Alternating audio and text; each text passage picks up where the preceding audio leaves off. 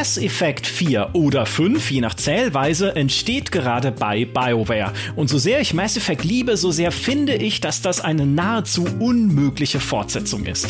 Ich will nicht in der Haut von BioWare stecken, mir ausdenken zu müssen, wie diese Serie weitergehen soll. Obwohl, nee, stimmt nicht. Eigentlich denke ich es mir sehr gerne aus. Ich will es danach nur nicht umsetzen müssen. Aber zum Glück sind wir hier ja im GameStar Podcast und nicht bei BioWare. Deshalb sind unserer Fantasie keine Grenzen gesetzt. Es folgt deshalb eine Mischung aus einer Liebeserklärung an Mass Effect im Allgemeinen und einem Katalog nicht verhandelbarer Forderungen an das nächste Mass Effect. Und damit ich nicht alleine schwelgen und verlangen muss, habe ich zwei Mitstreiterinnen dabei. Die erste davon hat schon angekündigt, nach diesem Podcast nie mehr mit mir zu sprechen. Warum dazu kommen wir gleich. Ich könnte sie euch in blumigen Worten vorstellen, überlasse diese Ehre aber stattdessen jemand anderem. I'm Commander Shepard, and Ray Grimm is my favorite editor in chief on the Citadel. In diesem Sinne, hallo Ray. Hallo Micha. Das stimmt ja gar nicht so ganz, was wir gerade gehört haben. Du bist nicht mehr Chefredakteurin, sondern inzwischen die Matriarchin des digitalen Publishings bei Webedia Gaming, bei unserer Verlagsfamilie. Chefredakteurin warst du von einem Magazin, das gar keine Vorstellung braucht, aber hier ist trotzdem eine. I'm Commander Shepard, and GamePro is my favorite video game magazine on the Citadel. I should go. Und von GamePro heute mit dabei ist Eileen. Willkommen zurück. Hi. das, das waren Jennifer Hale und Mark Meir, die englischen Stimmen von Commander Shepard. Eileen, du hast das mit ihnen aufgenommen. Wie kam das zustande? Das war letztes Jahr zum N7 Day tatsächlich. Da haben wir nämlich die Gelegenheit bekommen, auch äh, passend zur Legendary Edition von Mass Effect, da durften wir ein Interview mit den beiden führen. Beziehungsweise ich durfte ein Interview führen, sehr lautstark beneidet von einer gewissen Ray Grimm, die ja selbst großer Mass Effect-Fan ist und die das Interview, glaube ich, selbst auch ganz gerne geführt hätte. Aber in der Chefredakteursposition ist das vielleicht nicht so einfach. Deswegen durfte ich dieses Interview führen, unter der Voraussetzung, dass ich äh, die beiden dazu bekomme, diese Sätze einmal zu sagen. Und da ich ja noch ganz neu war bei GamePro, äh, konnte ich mich natürlich nicht widersetzen. und nun lagen sie ja lange im Archiv und jetzt konnten wir sie endlich verwenden. Allein dafür hat sich dieser Podcast schon gelohnt. Ja, na eben. Also ich hätte auch nicht gedacht, dass ich das noch mal, äh, noch mal wieder quasi mithören darf. Also ich höre mir die regelmäßig an. Ich habe das schon, ich habe das schon ganz tief ich habe das ganz, ganz tief begraben. Ich so, oh, damals, als, als Ray mich genötigt hat, dieser, mein armer Interviewpartner zu Dingen zu zwingen. Nein, ist natürlich nicht wahr. Ne? Es, war ein, es war ein großartiges Interview. Es sind beides ganz, ganz liebe. Und es war, es war, es war schon putzig. Man muss ja auch sagen, sie machen es gut. Die haben, die haben diese Stimme einfach drauf. Oh ja. Und sie sind auch beide immer noch sehr verbandelt mit Mass Effect muss man sagen, weil sowohl Jennifer Hale als auch der Mark Meir beispielsweise auf Twitter immer noch fleißig alles retweeten zum Thema Mass Effect, weil das einfach ne, für sie prägende Projekte waren. Und wer weiß denn, ob sie im nächsten Mass Effect nicht wieder mit dabei sein werden, um dann mal elegant zum Thema überzuleiten, weil es ja eine Fortsetzung werden dürfte der äh, Trilogie, die wir schon kennen. Ne, man hat ja damals schon im ersten Trailer Liara gesehen, wie sie auf einem ja, Eisplaneten, was auch immer das ist, äh, so ein N7-Emblem findet, also sprich auf der Suche nach Shepard ist. Und es gibt ja auch ein Ende, an dem Shepard überlebt haben könnte. Das heißt, ähm, eine Fortsetzung der Trilogie. Da fängt es für mich schon an. Jetzt pass auf wenn man, also für mich ehrlich gesagt, ist die Trilogie, ich liebe sie, ne? Mass Effect 1 bis 3, fantastische Spiele, aber eigentlich ist das für mich auserzählt. Weil es ja, die, die Shepard-Geschichte ist abgeschlossen, die Reaper-Geschichte ist abgeschlossen, du hast am Ende ein Ende auch für die Reaper gewählt, ne? Was passieren soll. Wie seht ihr das? Ist das eine Fortsetzung, die überhaupt oder wenn sie es halt so machen, aber es deutet ja alles darauf hin, die, die überhaupt möglich ist. Wollen wir das überhaupt? Nochmal ein Spiel mit Shepard, nochmal in der Zeitlinie halt dann nach dieser Reaper-Invasion? Ich bin da, um ehrlich zu sein, sehr zwiegespalten, weil ich liebe die Reihe halt auch wirklich sehr, wie man, glaube ich, bis jetzt schon äh, viele mitbekommen haben dürften. Aber halt ja, die, die Trilogie ist halt abgeschlossen. Plus es ist ja eine Reihe, die einfach wirklich basiert auf unseren Entscheidungen, die wir getroffen haben. Und das war ja auch einer der Kritikpunkte bei dem, bei dem originalen Ende, als Mass Effect 3 veröffentlicht wurde, weil es ja für viele SpielerInnen so gewirkt hat, als würden alle Entscheidungen, die man halt getroffen hat, irgendwie ignoriert werden. Ne? Und dann hat man sich für ein Ende äh, quasi äh, entschieden und es hing dann so im luftleeren Raum, weshalb es ja nochmal 2012 so nachgereicht wurde, nochmal eine zusätzliche Erweiterung dieses Endes. Und allein die Tatsache, wenn man eine direkte Fortführung machen würde, müsste man sich zwangsläufig für eines der vier Enden entscheiden. Das ist halt schon so ein quasi also ein Schritt vom Glaubenskrieg entfernt für die Mass Effect Community. Das wäre halt schon so ein Problem an und für sich und dann halt zu gucken, wie geht's da weiter. Deshalb fand ich halt die Entscheidung auch, dass mit Andromeda keine direkte Fortsetzung, sondern dass man quasi so einen Schritt zur Seite und dann nach vorne gemacht hat, so in der Theorie sehr gut. Ähm, und deshalb hoffe ich auch, dass man das mit jetzt Mass Effect 4 oder 5, je nachdem, wie man es nennen möchte, dass es quasi wieder genauso gemacht wird, dass es halt keine direkte Anknüpfung von der ist und wir führen quasi die Geschichte weiter, sondern dass es, äh, da gab es ja auch schon Hinweise darauf, quasi auch wieder so ein Schritt zur Seite ist, der eventuell dann sogar ähm, Andromeda und äh, die Shepard-Trilogie ich will jetzt nicht sagen zusammenführen, weil die gehören ja doch irgendwo zusammen. Es gibt ja auch in Andromeda einige, so sagen wir mal Fanservice-Bytes. Mhm. Genau, das ist so ein bisschen meine Hoffnung, weil wie du es halt auch schon gesagt hast, die Shepard-Geschichte ist halt auserzählt. Und auch wenn ich mich freuen würde äh, oder jetzt irgendwann mal gefreut hätte, Shepard wiederzusehen auf diese Art und Weise, ist es halt jetzt auch, muss ich ganz ehrlich sagen, als ich diesen Teaser gesehen habe und Liara gesehen habe, war mein erste, meine erste Reaktion tatsächlich keine Freude, sondern einfach so ein Aufseufzen, weil ich eigentlich lieber gern eine neue Geschichte hätte, als die Shepard-Geschichte auf Teufel komm raus weiterzuerzählen. Ja. Äh, äh, warte, bevor wir weitergehen, ich muss eines vorneweg schicken, das hatte ich vorhin vergessen wir werden Dinge spoilern aus den Mass Effect Spielen. Es geht überhaupt nicht anders.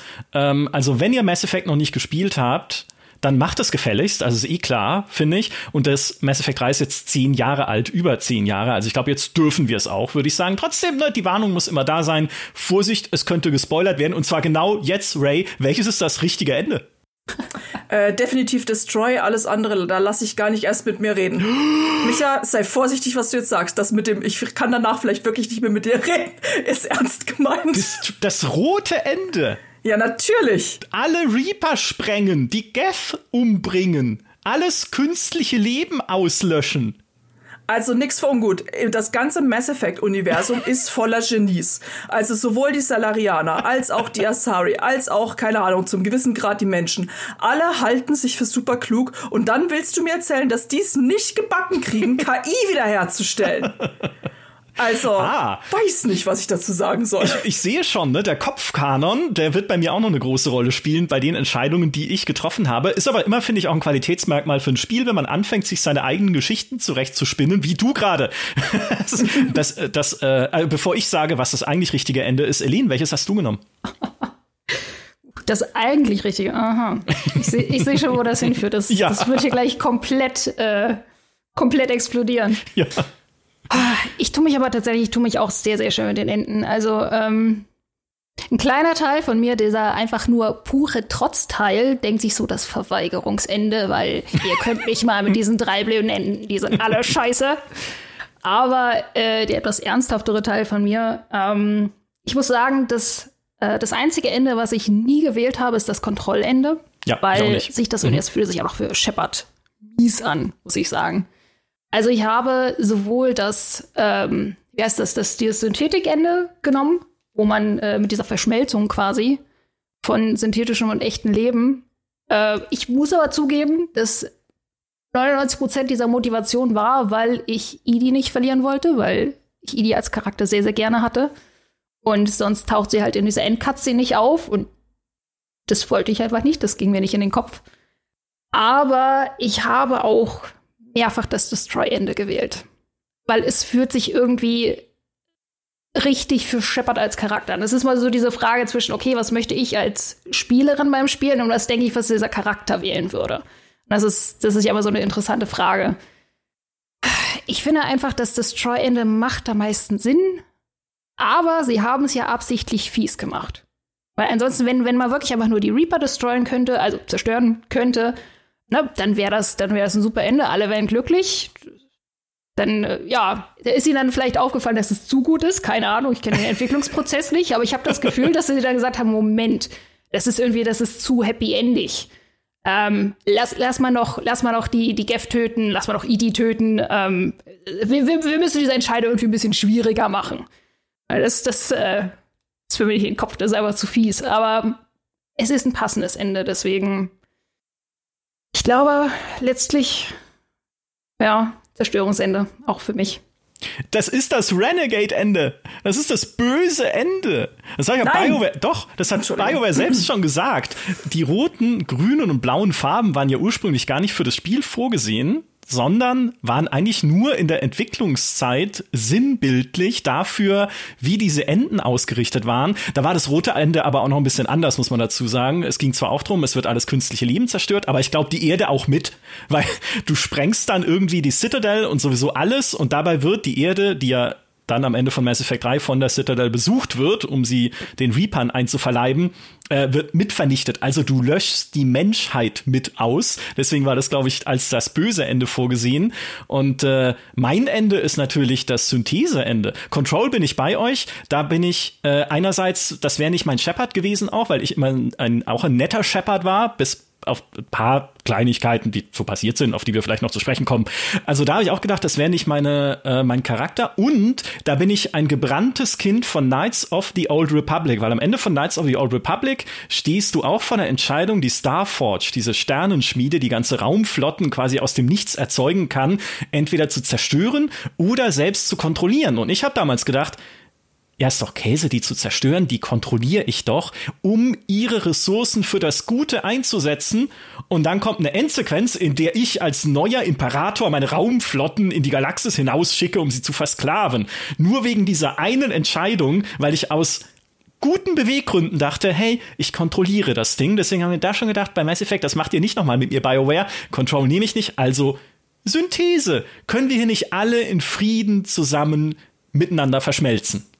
So. Das ist. Ich. Ich muss tief durchatmen. Also ich finde das Syntheseende tatsächlich das Allerschlimmste.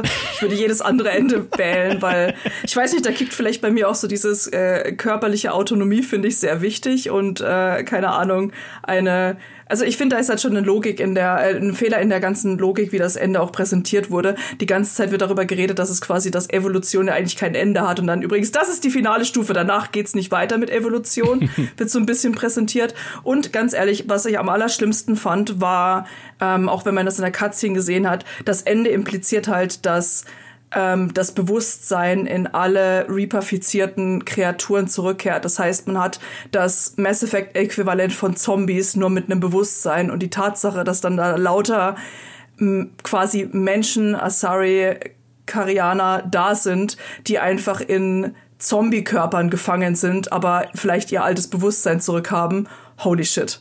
Das hat mich richtig fertig gemacht, dieser Gedanke. Ja, weiß nicht. Das können ja wie die Gule in Fallout. Die können ganz normales Leben führen in den Kanalisationen, wo wir sie dann hinstecken, um sie nicht immer sehen zu müssen. Ja, aber okay, gut, dass das das rote Ende des Renegade-Ende ist. es ist ja, äh, du, äh, es ist ja das rote Ende womöglich sogar Kanon. Ne? Zumindest hat jetzt äh, dieses Artwork, was sie beim N7 Day veröffentlicht haben, darauf hingedeutet, weil da ja ein neues Masseportal, Mass Relay gebaut wird von den Menschen offensichtlich.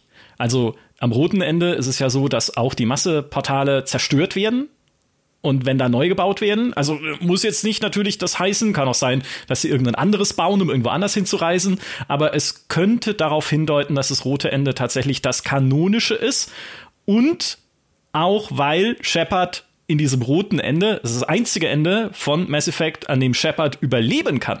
Einmal das, aber ich würde auch sagen, einfach weil das das einfachste Ende für BioWare wäre. Das also das klingt ein bisschen komisch, aber im Prinzip ist es ja, alle anderen Enden haben halt eine noch größere Implikation auf das komplette Universum. Weil wenn du sagst, selbst wenn du sagst, dass es die, die komplette KI ausgelöscht hat ähm, beim, beim Destroy-Ende, beim Zerstörungsende, wie gesagt, ne, das ist was, wo man sagen kann, das lässt sich super leicht einfach sagen, ach nee, wir wissen ja, wir haben ja nicht vergessen, wie man KIs macht, das sind sie wieder.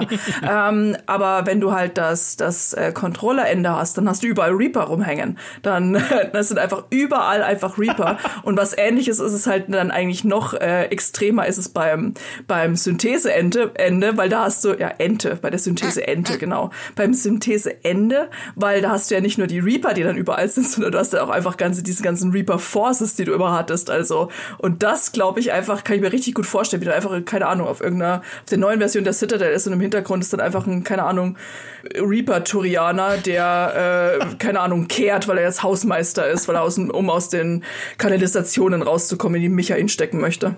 Ich finde den Gedanken fast auch schöner, die, die großen Reaper dann da rum stark sind zu sehen. Keine Ahnung, die stellen dann Felder auf den Planeten oder so. Ja, das ist doch wunderschön. So wie halt, ja, die, das sind dann halt die, die, äh, ja, die, die verrichten dann halt die Arbeiten, die sonst keiner machen möchte. Also, ja. Okay, Sklaverei, also cool, cool, cool, cool, cool, cool. Ja, das ist ja nicht mein Ende, das Control-Ende, das, ja, das, das ist ja ihr, Ad also die, das Synthese-Ende, das sind wir alle Freunde. Mhm. ja, alle ein, ein Bewusstsein sozusagen. Das ist aber, finde ich, schon halt äh, genau diese, der, der Kern der Sache, wenn man die Trilogie fortsetzt. Ne? Wenn es jetzt das rote Ende wäre, würde ich schon mal davor sitzen und sagen, nicht mein Mass Effect. Ne, weil es ist halt einfach nicht das Ende, das ich für mich in meinem Kopfkanon durchargumentiert habe, in wirklich langen Überlegungen. Das ist ja eine große Stärke der Serie, dass man manchmal vor dem Bildschirm sitzt und einfach nichts wählt, weil man denkt, was soll ich jetzt machen? Und gerade wenn ich halt das so sehr durchdacht und für mich wirklich halt, also da gesessen habe und überlegt, was ist für mich jetzt die richtige Zukunft dieser Milchstraße? Und dann kommt BioWare und sagt, ja, cool, aber nee, es ist doch das andere Ende das würde ich einfach nicht wollen. Also es ist wirklich ein Dilemma, vor dem sie äh, da stehen, wie sie das dann später darstellen. Und alle Enden aufgreifen können sie auch nicht, sonst müssen sie drei Spiele entwickeln. also wird wirklich schwierig. Ja, das war, deshalb war es ja auch einfach so im Kern so klug, was sie mit Andromeda gemacht haben. So dieses, nee, wir entscheiden uns gar nicht. Ja. Wir ne, gehen einfach in eine andere Galaxie. Aber ja, dadurch, dass sie halt auch einfach nicht nur impliziert haben, sondern auch Liara gezeigt haben, ne, entweder sie sagen, okay, nee, wir erfinden ein Paralleluniversum, in dem das alles gar nicht oh passiert oh ist. Oder ja, also mittlerweile traue ich denen da halt alles zu. Oder ja, sie entscheiden sich halt für, für, ein, äh, für ein Ende. Und das ist halt das dürfte auf jeden Fall für Diskussionen sorgen. Ich meine, im erweiterten Universum bei Dragon Age haben sie es ja gemacht, zum Beispiel in den Comics, da haben sie sich dann halt auch zum Beispiel halt für Alistair als König entschieden und äh, um halt eine bestimmte Geschichte erzählen zu können. Aber das ist das halt das erweiterte Universum, das sind halt die Comics. Ähm, das ist halt was anderes als jetzt bei Mass Effect, wenn du wirklich überlegst, wie führst du das Ganze, das Ganze einfach weiter. Und äh, ne, also allein dadurch, dass sie halt Liara gezeigt haben, haben sie einfach, glaube ich, schon wirklich den Verschwörungstheorien Tür und Tor geöffnet. Ähm, aber das macht ja gerade beim, beim Bioware und gerade beim Mass Effect Fandom auch so unglaublich viel Spaß, dazu zu gucken, vielleicht mitzumachen. Also allein so die Zeit, auch nachdem Mass Effect 3 veröffentlicht wurde. Das war ja die Zeit, in der ich auch gerade so angefangen habe, über Videospiele zu schreiben. Und ich weiß noch, also das ist, ich habe das damals auch beendet. Ich weiß nicht, ob ich euch diese Geschichte mal erzählt habe. Ich habe, äh, weil ich nicht gespoilert werden wollte, habe ich es halt alles sehr, sehr schnell durchgezogen und äh, ich habe so diesen finalen Kampf um, ich glaube, es war zwei oder drei Uhr morgens, nachdem ich die, keine Ahnung drei Tage am Stück gespielt hatte. Und ich dachte, ich habe einen Fehler begangen. Ich habe nämlich das, ich habe halt auch da das Destroy-Ende, aber einfach nur, weil ich so übermüdet war, dass ich überhaupt nichts mitbekommen habe. Ich habe mich für irgendeins entschieden. Und ich dachte einfach, ich habe einen Fehler gemacht, dass irgendwas schiefgelaufen ist, weil ich dachte, das ergibt ja gar keinen Sinn, was hier gerade passiert. Ähm, und war richtig fertig. Und dann habe ich gedacht, okay, du hast es jetzt erlebt, bist einfach verstört und schläfst noch mal und versuchst am nächsten Tag noch mal. Und dann war halt dasselbe wieder. Und ich einfach, nee, das, das kann nicht sein. Und ich habe dann, ich glaube, ich war eine Woche lang einfach nicht nur tief traurig. Also es war wirklich richtig schlimm. Es hat mich so hart getroffen. Mhm und dann war ich so tief drin in Verschwörungstheorien. Diese ganze Indoctrination Theory, oh, die es ja. damals gab, äh, da war ich quasi mit drin. Und dann habe ich angefangen, Fanfiction zu lesen, bis, bis, bis, keine Ahnung, lange später. da war ich dann einfach, ich musste meine eigene geistige Gesundheit retten und da hat mir Fanfiction dabei sehr dabei geholfen. Ja, ich finde aber, hey, ähm, du hättest eigentlich schon mit Variante 1 gehen können, auch was deinen Kopfkanon angeht, weil ich meine, guck dir Shepard doch an am Ende auf der Citadel. Die hat, der hat gerade oder die hat gerade einen Krieg hinter sich, ist irgendwie halb tot, also so wie du halt, wenn du sehr, sehr müde bist und dann steht man halt nur noch da und sagt, ja, komm, alles zerstören. Jetzt habe ich auch keinen Bock mehr darüber nachzudenken. Jetzt ist es ist fünf nach zwölf, jetzt weg damit. Hätte funktioniert für mich. Das ist, wie man einen intergalaktischen Krieg beendet. Ja. schon schon sind genau. wir bei den Kriegsverbrechen.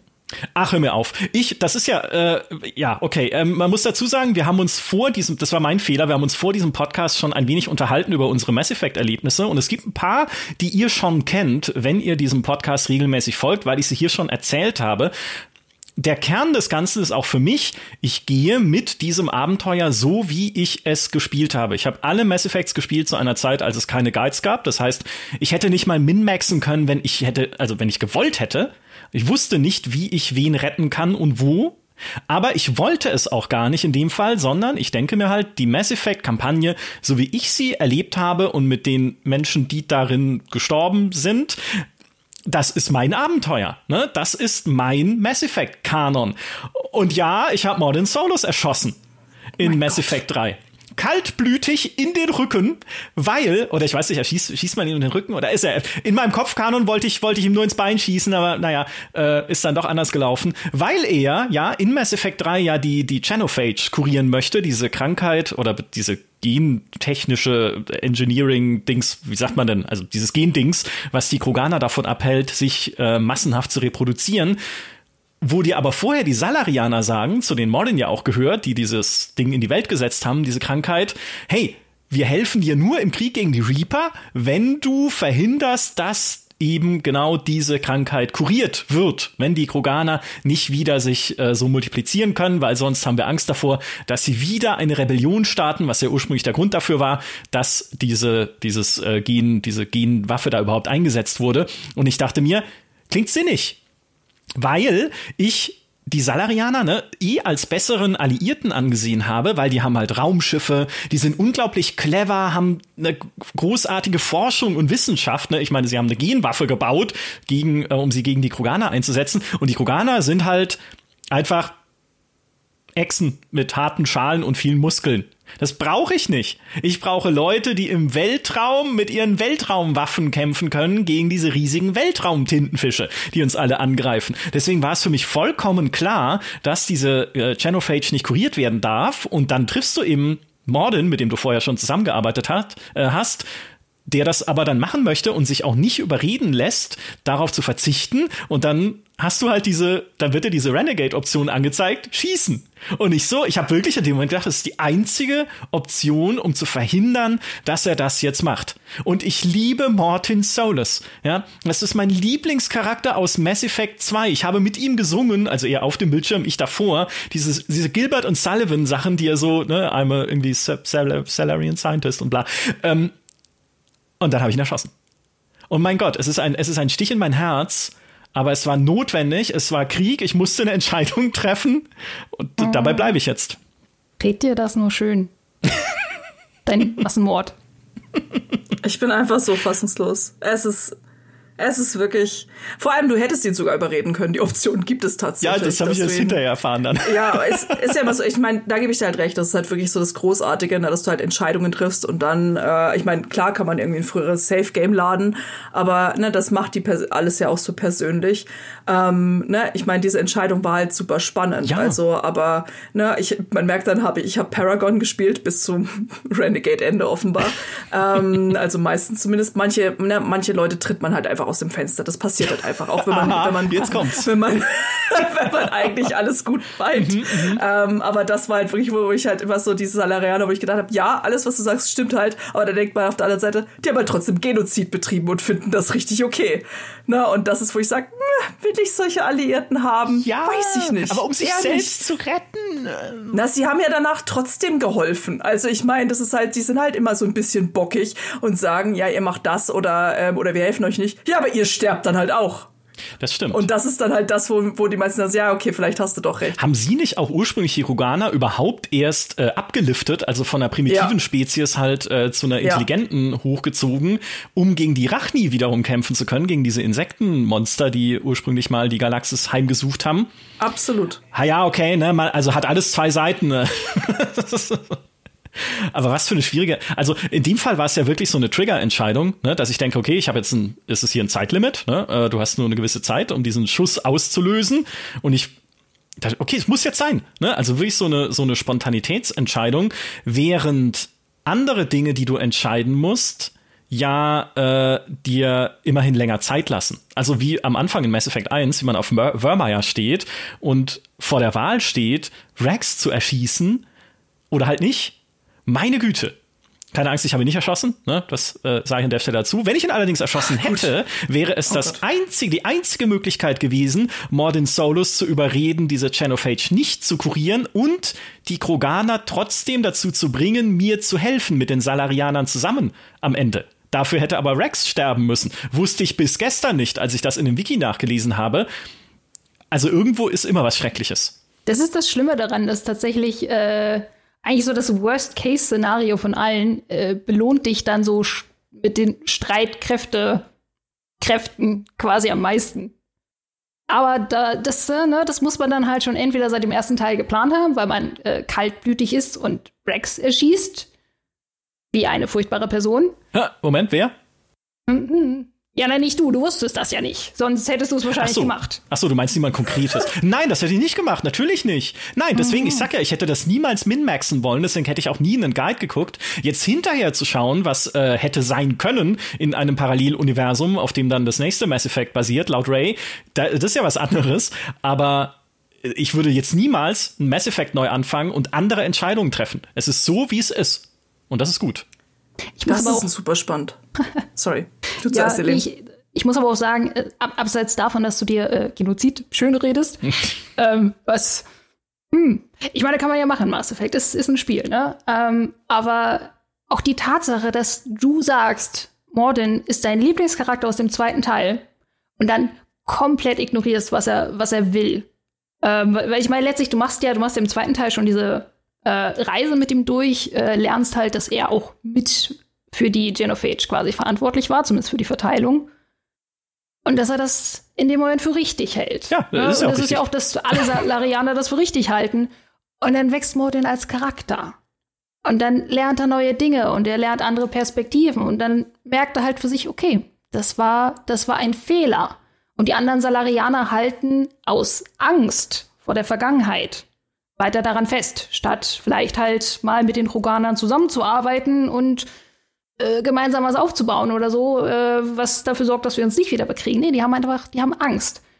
Und Mordin merkt das und Mordin merkt, dass das ein Fehler war und dass es, ne, dass er halt einfach vorschnell irgendwo gehandelt hat und will diesen Fehler korrigieren und du sagst, nee, Mm, nee, sorry. Also mir, mir, sind, mir sind die Salarianer einfach äh, lieber als Kampftruppe. Ja, hallo, die Reaper fressen gerade meinen Heimatplaneten. Weißt du, wir Eiskalt. können doch jetzt hier keine, wir können doch hier keine politischen Philosophien durchdiskutieren. aber du hast es ja schon, äh, du hast es ja schon gesagt, ja, ist natürlich richtig. Okay, dann muss ich jetzt aber auch wissen, ähm, wie war das bei dir mit, mit Tali und Legion? Also, ähm, oh Gott, ja. ich habe so Angst vor dieser Antwort. Also, äh, Tali ist tot. Ähm, vielleicht können wir so mal anfangen. Tali ist äh, in Mass Effect 3 nicht mehr am Leben, weil ich sie. Gehe. Ich verlasse diesen Podcast. Du, du wirst sie jetzt gleich verlassen, wenn du den Grund hörst dafür. Ich habe sie nämlich in Mass Effect 2 mit Miranda betrogen. Weil ich zuerst Tali als Romance-Option gewählt habe und dann aber Miranda. Und dann wird Tali illoyal und stirbt am Ende von Mass Effect 2 bei der Mission, die ich ihr zuteile. So, jetzt dürfte dafür dafür geißle ich mich bis heute. Das ist, ich bin nicht glücklich damit, äh, auch mit meinem eigenen Verhalten nicht in diesem Spiel. Es ist zum Glück ein Spiel und nicht das echte Leben. Nichtsdestotrotz ist meine Geschichte. Ja, und ähm, auch mit der gehe ich jetzt, weil das ist das, was in meinem Mass Effect Universum mein meine stinke Socke von Shepard, ne, was was der gemacht hat. Dabei bleibt's jetzt mir ja zum Glück nicht, nicht passieren. Ich erinnere mich gerade dran, dass du mir das schon mal erzählt hast und ich weiß, ich merke jetzt einfach, dass ich einen kompletten Memory Wipe bei mir selbst durchgeführt habe, um weiter mit dir arbeiten zu können. Ja, ja, so haben wir alle dunkle Flecken auf unserer Shepard-Biografie, alle bestimmt, auch ihr. Ähm, ja, wen hast du aus dem Fenster getreten? Was war das nochmal für eine Geschichte? Also, es gibt ja, ich weiß es gar nicht mehr so genau. Es war in Mass Effect 2, als ich habe ja immer, ich habe immer so ein Problem mit den Interrupts. Also im Teil, im zweiten Teil gab es immer quasi diese Paragon und Renegade Interrupts. Das heißt, da ist halt irgendwann so ein Quicktime-Event aufgeploppt. Kann sein, dass ich da manchmal, dass da irgendwas in meinem Hirn gekickstartet wurde, weshalb ich immer draufgeklickt habe, egal was es war. Ich musste, als ich dann bei späteren Durchläufen wusste, das passiert äh, wieder und manchmal habe ich tatsächlich versucht zu variieren, äh, erfolglos. da da habe ich dann immer den Controller weggelegt, weil ich einfach wusste, ich drücke drücke einfach drauf. Auf jeden Fall gibt es an einer Stelle, ich weiß gar nicht mehr, das war, glaube ich, da ist man auf Ilium auf einem Planeten und sucht jemanden und äh, da ist, glaube ich, ein Söldner. Ja, es ist ein Söldner und der sagt irgendwas und ein, es gibt da so ein Renegade Interrupter, wenn man den macht, tritt man diesen Söldner einfach aus dem Fenster. Und es kann sein, dass mir das passiert ist. Ah ja. Mhm. Ein paar Mal. Okay. Es kann sein, dass mir das auch jedes Mal passiert, aber da fühle ich mich auch nicht schlecht. Nee, der ist auch schon ziemlich scheiße. Der hat es ein bisschen verdient. Das Ah, muss man einfach so sagen. Aber ist eine der schönsten Stellen im Spiel, muss man so sagen. Ja. Manche Menschen haben es äh, verdient, aus dem Fenster getreten zu Ich werden. möchte jetzt, ich möchte jetzt eine Fanfiction, äh, so ein Zeichentrickfilmchen, wie die Familie von diesem Söldner zu Hause sitzt und die Kinder sagen, Mama, wann kommt Papa eigentlich nach Hause? Und Mama sagt, Shepard hat ihn aus dem Fenster getreten. Nein, nein, der ist gestolpert, der ist gefallen. Da war, es war so eine Baustelle, da war was auf dem Boden und der war halt da, obwohl er nicht hätte sein, da sein dürfen, war abgesperrt und dann ist aus dem Fenster gefallen. Unfälle passieren und ich hoffe, diese Kinder lernen was daraus und äh, gehen halt nicht einfach so auf Baustellen. Okay, okay. Äh, um die Frage von Elen zu beantworten, äh, die Quarianer und die Geth, ich habe mich natürlich für die Quarianer entschieden, weil ist künstliches Leben wirklich Leben? Ja, das, war- wie geil es von diesem Spiel halt auch gerade in Mass Effect 3 ist, dich halt immer wieder vor diese philosophischen Entscheidungen irgendwie auch zu stellen, wo du ja sagen musst, okay, gerade bei Salia äh, Salarianern und Kroganern, wer soll leben? Ja, also du entscheidest ja nicht nur, wer soll dir helfen im ersten Moment, sondern wirklich über Gedeih und Verderb einer ganzen Spezies. Und äh, bei den Quarianern und bei den Geth ja auch, saß ich da und hab mir gedacht, ja, okay, hm, die Geth sind aber Roboter. Sind Roboter schützenswertes Leben oder dann halt doch diese Quarianer, die sie von ihrer Heimatwelt vertrieben haben, auf diese Battlestar Galactica Flotte, wo nur noch ein paar Überlebende übrig sind? Ist ist, wäre es jetzt richtig, die Geth zu bevorzugen, die ihnen das angetan haben?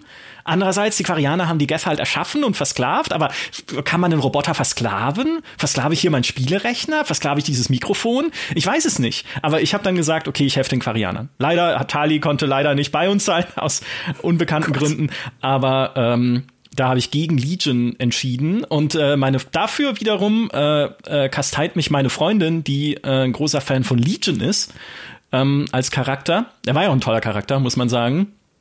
Aber für mich war das halt ein, ein Toaster mit Stimme. So, und entsprechend habe ich ihn abgeschrieben. Wow. Ich kann nicht mal. Ich, ich, ich weiß nicht mal mehr, was ich sagen soll. Also, Das ist auch, ich habe auch gedacht, wir schreien mehr, aber du machst uns einfach sprachlos. Also, ich bin einfach fertig. Ich muss mich kurz auf den Boden legen und äh, irgendwie meine Lebensentscheidungen überdenken, die dazu geführt haben, dass ich dieses Gespräch gerade mit dir führe. Also, Micha, Micha, ich kann erst wieder mit dir reden, nachdem wir äh, einen Marathon äh, aller Staffeln Star Trek gemacht haben, die es jemals gab, Okay. die sich regelmäßig mit dieser Frage auseinandersetzen. Ja, das stimmt, das also, stimmt. also ja. mindestens Voyager und TNG müssen wir gucken. Das kenne ich natürlich alles. Äh, allein schon die Gerichtsverhandlung, ne, ob Data ein, ein Lebewesen ist, es ist fantastisch. Aber genau das sind diese Szenen, die dann bei mir im Hinterkopf ablaufen. Ähm, und über die ich nachdenke. Es ist so toll, wie toll ist Mass Effect. Ne? Also jetzt mal ab, unabhängig davon, dass ich, dass ich äh, in euren Augen jetzt durch bin für immer mit dem, was ich da entschieden habe. Ich meine, äh, was Shepard entschieden hat in meinem Mass Effect, das bin ja nicht ich. Ne? Also das sind ja quasi äh, Dinge, die der Charakter, ähm, ja. Äh, aber wie toll es einfach vom Spiel war und was das Worldbuilding angeht, diese Fragen aufzuwerfen. Und das ist auch für mich so eine Sache, wenn ich überlege, was das nächste Mass Effect halt ähm, wie das sein soll und was es in mir auslösen soll, dann ja auch wieder solche Fragen zu stellen und dafür zu sorgen, also nicht natürlich eins zu eins dieselben, aber halt dafür zu sorgen, dass ich vor dem Bildschirm sitze und mir denke, wow, okay, darüber muss ich nachdenken. Das ist doch jetzt wirklich eine, also das hat mehr Tiefe als einfach nur im Spiel auf den Button zu klicken. Und wo das nicht funktioniert hat, leider, war halt Mass Effect Andromeda. Das war die eine Sache. Ich fand Andromeda wirklich nicht übel. Also ich habe das gerne durchgespielt. Ich fand es sah schick aus und es war halt mehr Mass Effect geiles Design von den Sachen und so. Aber für mich war dieses äh, wie sie diesen Helios-Cluster gefüllt haben, ne, dieses, diesen Teil der Andromeda-Galaxie, wo man hinreist, mit den Cat und den Angara, das fand ich zu platt.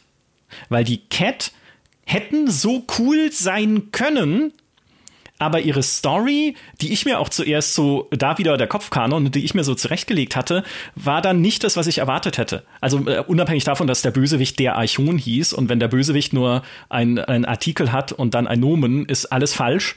Das hätte BioWare da schon lernen müssen und nicht danach den Monitor in Anthem und ach Gott, in, in Destiny gibt es auch so ein paar der Wächter und also alles, das ist, das ist immer schlimm. So, äh, was ich aber gedacht habe, ist, die Story von Andromeda ist ja die Cat verwandeln ist ein Spoiler übrigens, aber ich habe schon gesagt, ne, ihr habt das gespielt zu haben jetzt.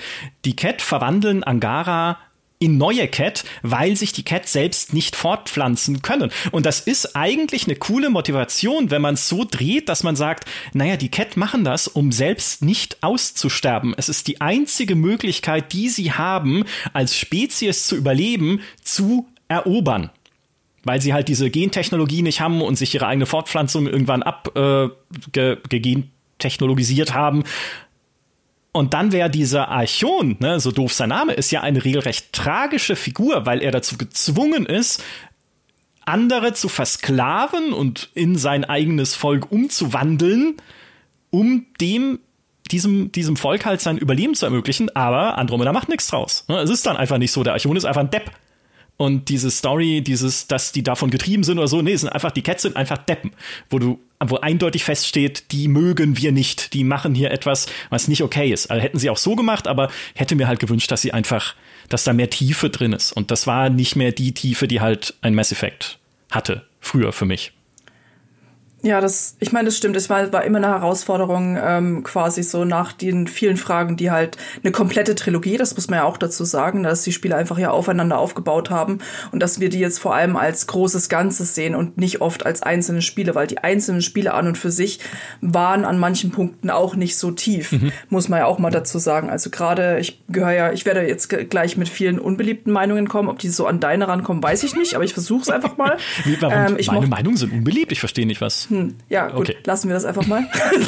ähm, ich mochte ja Mass Effect 2 gar nicht so gerne, ähm, oh. weil ich halt fand, dass das keinen wirklich guten roten Faden hatte. Also ja, halt mit den na, also er hat, es hatte schon irgendwie einen roten Faden, aber ich fand, äh, ich fand, es war für mich eine Zusammenstellung an mehr oder weniger DLCs, die so einen vagen roten Faden hat, der es zusammengehalten hat, weil man fast jeden Charakter hätte rausschneiden können und das gleiche Spiel erhalten hätte. Ja, das und noch ein paar andere wahrscheinlich unbe unbeliebte Meinungen zu Mass Effect 2. Genau, also das hat mir hat mir nicht so gut gefallen und äh, wenn man sich halt die Spiele einzeln anguckt, dann kommt man nicht so auf diese auf die Tiefe, die die ganze Trilogie für sich hat, durch die Entscheidungen, die getroffen werden und vor allem dann halt in Mass Effect 3, wo man einmal die Konsequenzen einfach sieht ähm, und vor allem auch die mit die schwersten Entscheidungen treffen muss. Ich habe ja damals Andromeda getestet und jetzt kommt äh, für GameStar und GamePro und jetzt kommt meine zweite unbeliebte Meinung. Ich bin, wie gesagt, die Person, die den Test geschrieben hat und ich weiß nicht, ob ich die beste Wertung, Wertung weltweit gegeben habe, aber zumindest bin ich da mit relativ weit oben, was das angeht, aus diversen Gründen. Ähm, einmal, weil ich will jetzt gar nicht auf diesen ganzen technischen Aspekt eingehen, aber ich hatte halt die ganzen Probleme und Fehler nicht, die es einfach, äh, die viele hatten und um die es ähm, gerade zum Release halt sich viel gedreht hat. Die hatte tatsächlich niemand von uns. Ich glaube, insgesamt haben fünf Leute oder sowas zu dem Zeitpunkt reingeguckt und äh, niemand hatte die in dem Ausmaß. Und das zweite war halt einfach, weil ich mochte und das war so ein bisschen, ich weiß nicht, ob ich sagen kann, mein Fehler, aber mein Hintergedanke einfach, ich mochte das Potenzial von Andromeda gerne. Ich mochte den, den Grundstein, den Andromeda für mich für eine neue Geschichte gelegt hat. Dieses, ähm, ich bin großer Fan von so Aufbruchstimmungsgeschichten. Dieses, wir kommen irgendwo neu an und hier ist einfach noch nichts oder nicht viel und da machen wir was draus.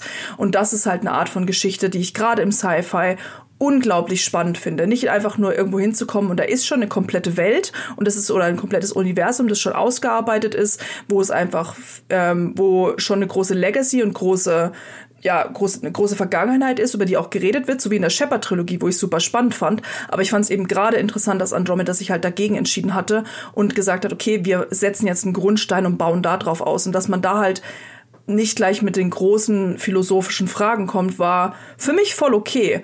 Ich mochte halt, wie gesagt, diesen ganzen Aufbaucharakter und das war halt auch mal, wo ich gesagt habe, wenn man das halt nicht mag, dann wird man auch Andromeda nicht mögen, was ja dann leider bei vielen der Fall war. Aber ich, wie gesagt, ich mochte halt das Potenzial und so diese Grundidee. Und ich bin halt vor allem, da war ich halt sehr, da habe ich, war ich sehr erfolgreich, mit, mich darin selbst zu überzeugen, zu sagen, ich versuche das Spiel nicht zu sehr mit einer kompletten abgeschlossenen Trilogie zu vergleichen, weil das wäre nicht fair gewesen. Weil egal, ob es darum geht, den, die Beziehungen, die man aufgebaut hat im Rahmen der Shepard-Trilogie, das lässt sich natürlich nicht auf ein einzelnes neues Spiel mit neuen Charakteren beziehen. Deshalb habe ich immer versucht, das ein bisschen getrennt voneinander zu sehen, ähm, auch wenn ich halt einfach Fan natürlich der Shepard-Trilogie bin. Ja, also ich, ich gebe dir komplett recht mit Andromeda, weil äh, ich damals auch, was ich an Andromeda so reizvoll fand, genau wie du, war dieser Aufbruch ins Ungewisse. Ne, also auch wieder so ein bisschen der Star Trek-Gedanke. Wir kommen in einen Teil des Alls, den wir noch nicht kennen. Die Milchstraße kennen wir ja, mehr oder weniger. Ja, dass dann die Reaper noch von außen kommen und halt man hin und wieder in der Mass Effect-Trilogie halt neue Dinge findet dort, die Leviathane und sonst was, okay. Aber so mehr oder weniger ist es halt erforscht. Aber jetzt kommen wir wirklich in eine Ecke, da war noch nie, äh, wo noch kein Mensch zuvor gewesen ist. Ne? Siehe halt Raumschiff Enterprise. Und das ist exakt meine Lieblingsart von Weltraumsetting. Ein Tor wird aufgestoßen zum komplett Unbekannten und ich gehe hindurch in dem Fall noch zusammen mit äh, fünf anderen Archen voller Leute, aber egal, und kann das halt erforschen und erkunden und rausfinden, was es dort alles an Wundern zu, zu entdecken gibt. Also, habe mich riesig drauf gefreut, fand dann halt, ne, wie gesagt, die Wunder, die ich entdecke, jetzt nicht so gut. also schon zum Teil diese Ruinen zum Beispiel, man findet, ne, unterhalb der Planeten, diese, diese Höhlen mit ihren seltsamen Apparaturen, wo du dich dann auch ein bisschen äh, durchrätseln musst, das fand ich großartig. Ich dachte, wow, okay, cool, also das hat jetzt auch richtig Tiefe, das hat Vergangenheit und ja, ich hätte mich auch gefreut zu sehen, was sie daraus noch machen können. Vielleicht hätten sie auch die Cat noch ein bisschen mehr in der Tiefe aus, ausarbeiten können in folgenden Andromeda-Teilen. Ist dann leider nicht passiert. Ah ja, also bin ich voll dabei. Mass Effect 2 hast du absolut Unrecht. Starke Meinung hier. Zu Mass Effect 2 oder zu Andromeda? Alle. Ach so. Es, es, aber es gibt halt einfach, du merkst halt, es gibt teilweise für äh, gewisse Entscheidungen oder Ansichten bei einem Mass Effect gibt es halt keinen Kompromiss. Es ist wirklich, äh, in meinem Kopf, es muss so sein, dass es richtig, anders geht nicht. Es ist, ähm, spricht ja auch irgendwo für die Reihe, dass, dass es halt so viele verschiedene Entscheidungen auch gibt, wo ihr dann halt so stark dahinter steht. Aber es ist auch schon krass.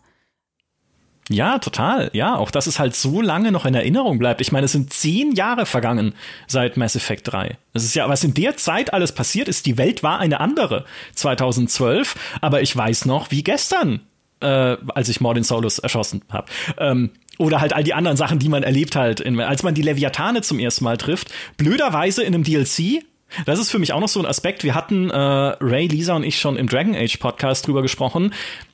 Es, es ärgert mich bei BioWare, ich verstehe, warum sie es am Ende machen, aber es ärgert mich trotzdem, dass manchmal wirklich wesentliche Teile einer Geschichte ausgelagert sind in einen DLC. Auch Arrival, ne, wo die, wo du ein Sternentor oder äh, kein Sternentor, ein Masse Relay, ich bin in einem anderen Universum gerade unterwegs gedanklich, äh, ein Masse Relay zerstören musst, durch das die Reaper verfrüht schon in die Galaxis äh, reinströmen könnten was auch eine sehr coole Geschichte einfach ist, weil sie äh, diese Bedrohung der Reaper plötzlich sehr greifbar und sehr nah macht, wo sie halt bis dahin nur sehr nebulös waren, man nicht wusste, wann kommen die überhaupt.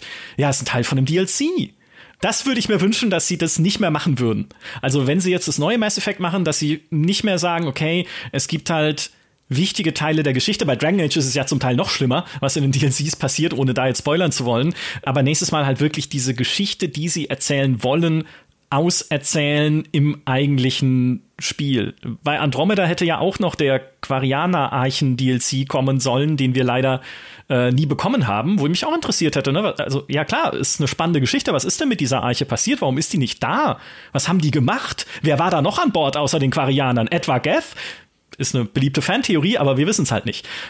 Insofern, bitte, bitte macht das Spiel komplett.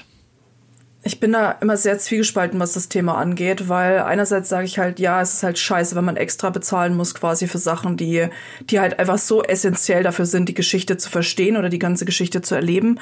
Andererseits habe ich an vielen Punkten manchmal das Gefühl, dass halt Sachen während der Entwicklung, wenn ich sage, rausgeschnitten werden, dann nicht im Sinne von, haha, wir können damit extra Geld verdienen, sondern shit, wie wollen wir das einfach noch in diese Entwicklungszeit reinkriegen? Mhm, ja, was, ne? Also, das ist immer so das, wo ich, an manchen Punkten sage ich dann lieber, okay, Hauptsache ich kann es noch erleben auf irgendeine Art und Weise. Ich würde auch tatsächlich sagen, dass die Art und Weise, wie die DLC-Politik vor zehn Jahren, gerade einfach zu Mass Effect 3, da hatten wir, bitte korrigiert mich, hatten wir drei, vier DLCs, Omega, Citadel, Leviathan und glaube ich noch einen.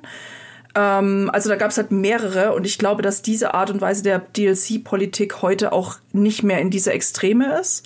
Also jetzt kriegen wir ja oft, wenn, wenn es halt noch DLCs gibt oder dann halt eher Erweiterungen, dass es vielleicht so ein, zwei größere Sachen sind. Selbst so Season-Pässe, ähm, die es damals auch oft zu, zu Singleplayer-Spielen gab, sieht man auch nicht mehr in der in der Menge, sag ich mal, wie, wie es damals üblich war. Dafür gibt es halt jetzt andere Monetarisierungsmöglichkeiten, um gerade Singleplayer-Spiele nach dem Original-Release einfach weiterzuführen. Und da kann man natürlich jetzt drüber reden, was ist ne, das Bessere. Entweder zu sagen, ah, es gibt gar nichts mehr, äh, Schicht im Schacht, äh, wir sehen uns in zehn Jahren wieder. Oder äh, es gibt Mikrotransaktionen, äh, es gibt einen angepappten Multiplayer, wobei auch den von Mass Effect 3 verteidige ich auf den Tod, ich liebe ihn. Oder keine Ahnung, also es gibt ja so viele verschiedene Monetarisierungsmöglichkeiten, die letztendlich, weil wir leider öfter immer wieder feststellen, ja, Singleplayer-Spiele verkaufen sich noch, verkaufen sich teilweise auch noch sehr gut, aber halt auch nicht alle und nicht immer. Und die Investitionen werden natürlich auch immer größer. Und das ist halt die Frage, ne, einfach dieses, würde es bedeuten, dass wir weniger Singleplayer-Spiele kriegen, wenn sie nicht dann noch irgendwie weiter monetarisiert werden? Oder ja, also ich glaube, das ist so ein, so ein Gedankenspiel, das man sehr, sehr lange weiterspinnen kann. Aber ich bin absolut bei dir. Gerade beim Dragon Age-Teil äh, hatten wir auch schon im Podcast gesagt, da wird halt letztendlich wird halt das Ende von Dragon Age Inquisition in den DLC gepackt. Ähm, sie haben es als Epilog bezeichnet und man braucht diesen DLC, äh, der übrigens noch nicht mal, es war damals ein Cross-Gen-Spiel, auf der letzten Generation erschienen ist. Das heißt, nur Leute, die PS4 oder drüber hatten oder halt PC, natürlich äh, konnten den halt spielen. Das finde ich halt räudig, um das mal so zu sagen, ähm, wenn halt wirklich so komplett essentielle Dinge ausgelagert sind. Andererseits machen sie natürlich DLCs auch spielenswert, weil niemand braucht halt, keine Ahnung, Pferderüstung 2.0. Ja, lustigerweise hatte ich ja im Endeffekt quasi genau ähm, äh, nicht nur eine gegenteilige Erfahrung, kann man nicht sagen, aber ich habe tatsächlich letztes Jahr, als die Legendary Edition rauskam, zum ersten Mal die Mass Effect DLCs gespielt. Hm. Ich hatte all die Jahre, die ich diese Spiele gespielt habe, noch immer und immer wieder gespielt hatte, ich hatte nie die DLCs, mhm. weil man die sich damals halt online kaufen musste. Das wollte ich nicht oder konnte ich nicht. Ich weiß es gar nicht mehr. Es ist PS3-Zeiten, ist lange her. Das heißt, ich habe die halt nie gespielt. Ich wusste, dass da großartige Sachen dabei sind, ne? aber ich habe wirklich in all den Jahren, die ich Mass Effect bin, habe ich das letzte letztes Jahr wirklich das erste Mal diese Erfahrung gehabt, all diese Sachen zu spielen.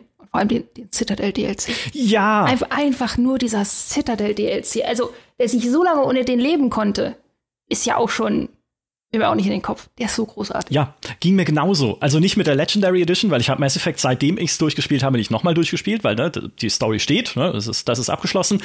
Aber ich habe mir dann erzählen lassen müssen, wie toll dieser Citadel DLC ist, habe ihn seitdem 15 Mal in Videos angeguckt. Allein der, der Space Hamster, ja, für mich übrigens ein, wenn wir bei nicht verhandelbaren Forderungen sind, ist ein unverzichtbarer Bestandteil von Mass Effect Next, ne? also von Mass Effect 4 oder 5, je nachdem, ob man Andromeda mitzählt oder nicht. Ohne Space Hamster ist es kein Mass Effect. Und dann wird er in dem Citadel DLC geklaut vom Klon von Shepard. Ach, und du findest ihn dann im Müll auf der Normandy von den rausgeräumten Sachen aus seinem, aus deinem Quartier. Und dann sitzt er da auf Müll und macht sogar noch Miep, da bricht einem das. Selbst mir, der kaltblütig mehrere Leute hat sterben lassen in dieser Story, da ist für mich der, die Grenze erreicht beim Space Hamster. Dem muss es gut gehen.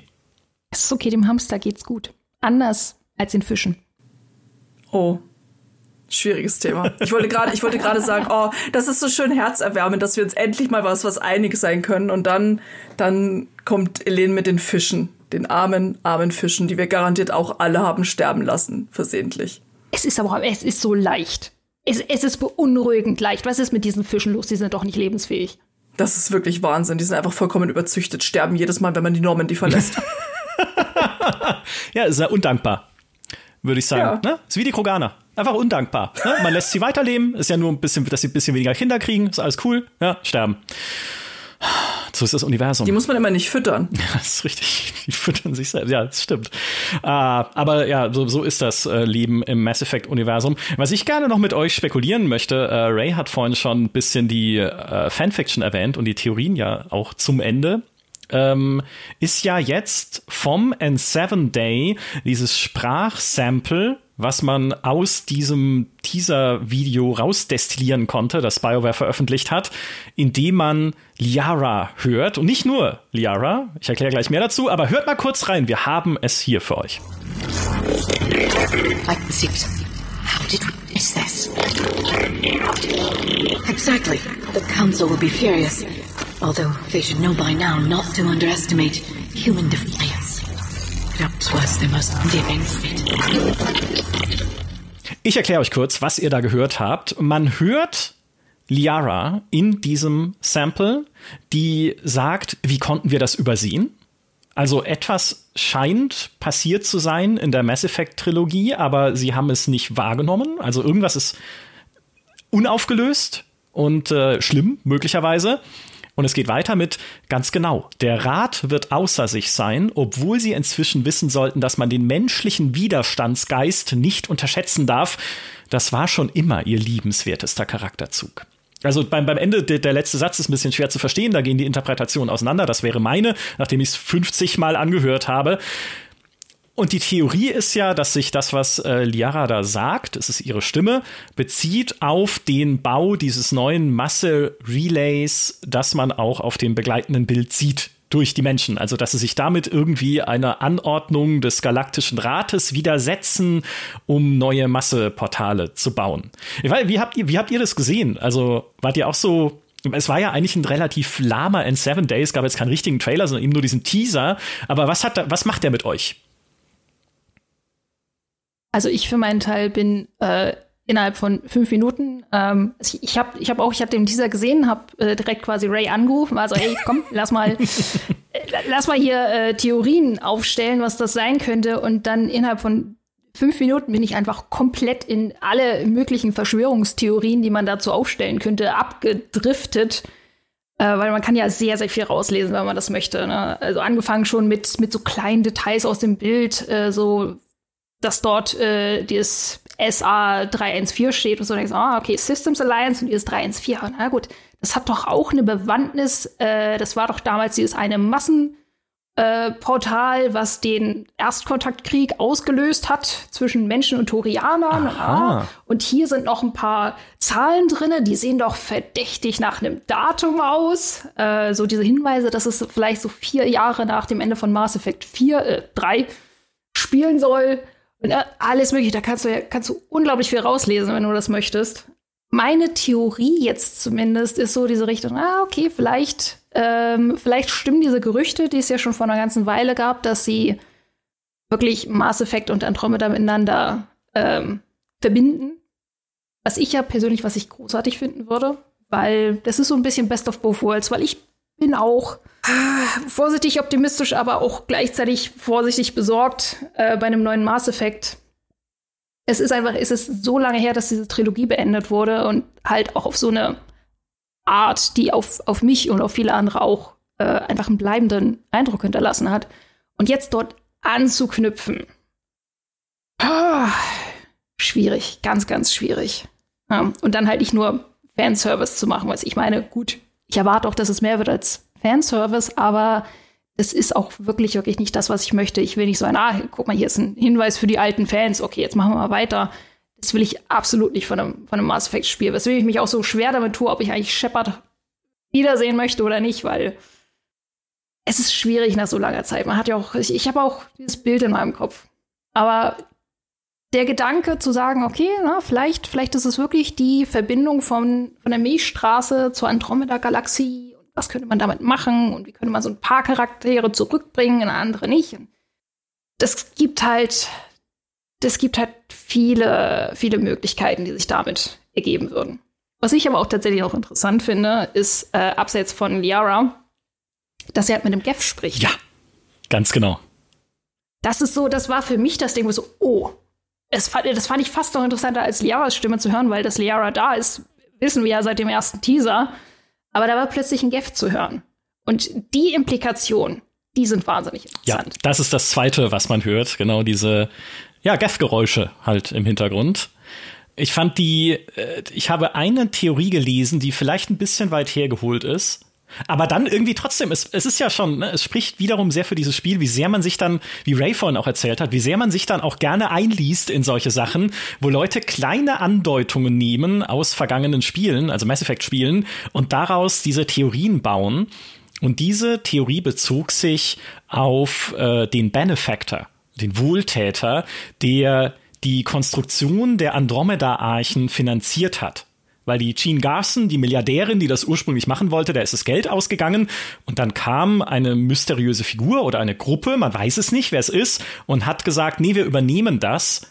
Und diese, diese Benefactor oder Benefactors haben dann auch dafür gesorgt, dass Jean Garson stirbt in Mass Effect Andromeda, weil sie sonst zu viel verraten hätte, eventuell über ihre Identität. Also man weiß am Ende von Andromeda nicht, wer hat eigentlich dieses ganze Programm, diese Reise in eine andere Galaxis finanziert.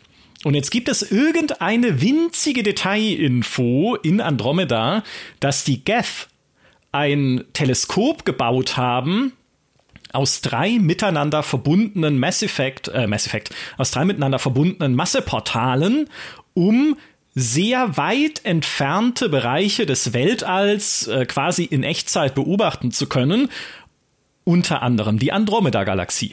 Und daher kommt jetzt dann die Theorie, könnten vielleicht die Geth diese Andromeda-Initiative finanziert haben, um der Vernichtung zu entgehen durch äh, Ray, durch das rote Ende. also oder durch die Durch mich persönlich. ja, fand ich cool. Ja, also coole Theorie. Auf jeden Fall. Also es ergibt für mich halt auch so viel, so viel Sinn, halt auch so. Wir haben ja auch in den ersten im ersten Teaser hat man ja auch mehrere Galaxien gesehen und hat ja BioWare auch schon gesagt, ja, ist übrigens Absicht, dass man da nicht nur eine Galaxie sieht. Und was halt auch spannend ist, ist, ähm, was man nicht vergessen darf, wir haben jetzt quasi auf dem Bild, hat ja, hat man ja quasi ein Datum gesehen, das hat Elin ja auch schon gesagt, was so impliziert, dass es so drei Jahre nach, ähm, nach Mass Effect 3 sein könnte oder vier. Aber man hat halt auch schon ähm, diesen Teaser mit Liara gesehen, die eindeutig älter mhm. Als, äh, als quasi diese drei Jahre. Also, und ich glaube, was halt so spannend ist, ist halt auch so einfach dieses Ganze, die, so blöd gesagt, die Zeit. Weil es kann durchaus sein, dass uns diese Teaser, die wir bis jetzt gesehen haben, jeweils komplett unterschiedliche Punkte in der Zeit zeigen. Weil ich denke zum Beispiel der festen Überzeugung, dass wir Shepard nicht wiedersehen werden weil ich denke tatsächlich, dass das, selbst wenn Shepard überlebt hat, selbst wenn man das rote Ende gewählt hat, das Destroy-Ende, glaube ich tatsächlich, dass das nächste Mass Effect einfach in der Zeit viel später spielen wird. Dass wir halt teilweise einfach Bruchstücke sehen, zum Beispiel wie dieses, äh, dieses, diesen Teaser jetzt vom aktuellen N7 Day, der schon älter ist. Also ich denke, das könnte zum Beispiel halt eine Archivaufnahme sein und nicht wirklich was Aktuelles. Dass man sagt, okay, man hat halt dieses Portal gesehen, aber wir spielen halt in einer Zeit, die viel später ist, die halt darauf quasi folgt. Oder halt eventuell sogar, wenn es den Sprung zurück in eine Andromeda-Galaxie gibt. Bitte korrigiert mich, aber ich glaube auch die Reise nach Andromeda hat irgendwie 600 ja. Jahre oder so ja. gedauert. Das heißt, dass bis wir erneut in die Andromeda-Galaxie kommen würden, ähm, egal ob mit oder ohne Massenportal, dauert ja auch so ein bisschen so, so ein Ding zu bauen, würde wahrscheinlich dann auch schon wieder ein paar hundert Jahre nach Andromeda spielen. Das heißt, wir würden eine komplett andere Galaxie da auch wiederfinden. Also ich glaube, ich glaube, dass der Faktor einfach der Zeit und des Zeitpunkts, wann etwas spielt, ein sehr, sehr großer ist. Und das ist so das, wo sich am, die allermeisten meiner Gedanken und Theorien auch einfach drum drehen, weil einfach so dieses, woher, zu welchem Zeitpunkt spielen einmal diese, diese Schnipsel, die wir aktuell sehen, von wo kommen die und müssen die unbedingt die, den Zeitpunkt, äh, den wir quasi im nächsten Teil, zu dem wir starten, ist es Zeit, ist es tatsächlich zeitgleich. Und das wirft halt so viele Implikationen auf, was Rückblenden angeht, was Archivmaterial angeht, was ja auch einfach letztendlich wen wir treffen können. Weil ich glaube, viele, die sehen, oh, da ist Liara, denken halt, oh, vielleicht sehen wir Garrus, vielleicht sehen wir Tally, falls wir sie nicht kaltblütig haben sterben lassen. Es war ein Unfall. Ich wollte nicht, dass sie stirbt. Es war Reaper-Energie in, in der Collector-Basis. Mhm, ja, ja, okay, können wir natürlich auch so ja. sagen. Ne? Oder, ähm, keine Ahnung, sehen wir Caden, sehen wir Ashley, sehen wir James, auch was die Menschen angeht. Und da ist dann halt auch schon diese Überlegung, okay, das sind halt auch einfach, die, die Lebensspannen sind sehr viel kürzer. Und wenn wir eine gealterte Liara sehen, dann können wir wahrscheinlich davon ausgehen, äh, dass halt bestimmte andere äh, Begleiter, die wir hatten, einfach schlicht nicht mehr am Leben sind, selbst wenn sie Mass Effect 3 überlebt haben, Mass Effect 2 oder 1 auch überlebt haben, dass die Zeit halt zu weit fortgeschritten ist. Und das finde ich halt, ist, ist sehr spannend, weil, wie gesagt, der aktuelle Teaser passt nicht ganz zu dem Teaser, den wir vor ein paar Jahren auf den Game Awards gesehen haben, zeitlich. Ja, vollkommen. Stimmt, da habe ich noch gar nicht drüber nachgedacht. Asari werden ja natürlich viel älter. Insofern ergäbe es dann durchaus äh, Sinn, wenn dann mehr Zeit vergeht. Das führt mich zu einer wichtigen Frage natürlich fürs nächste Mass Effect. Wen spielen wir? Also wenn Shepard nicht zurückkommt und sie mir einen Charaktereditor geben, in dem ich meinen Shepard dann wieder so komisch zombie-mäßig zusammenflicken muss, weil ich ihn nicht importieren kann, wie in Mass Effect 3, sodass er dann in richtigem Licht aussieht wie so ein zusammengeschrumpelter weißer Luftballon, wenn er dann durch die Zwischensequenzen geistert. Furchtbar. Also ich habe, aber mit dem bin ich dann auch durchgegangen, weil hey, das ist mein Kanon Shepard, aber der hat viel erlebt. Deswegen hat er sehr eingefallene Wangen und bleiche Haut gehabt, was man aber in dem scheiß Charaktereditor nicht gesehen hat, sonst hätte ich ihn anders gebaut. Anyway, ja, wenn ich diesen Shepard nicht wieder neu bauen soll, habe ich dann eine eigene Figur, eine neue Figur, so wie Ryder in Mass Effect Andromeda, der hm, also oder die jetzt eher, weiß nicht, also noch nicht so viel, also war jetzt noch keine so äh, ausgefeilte Figur, fand ich Ryder. Oder sagen sie, okay, wir pfeifen auf diese ganze Figurenbauerei, ihr spielt Liara. Oh Gott, hoffentlich nicht. also ich glaube, es gibt, glaube ich, zwei, es gibt wirklich so ein oder zwei Entscheidungen, wo ich einfach sagen würde, egal, ich bin zu großer Fan, als dass ich das Spiel nochmal anfassen würde.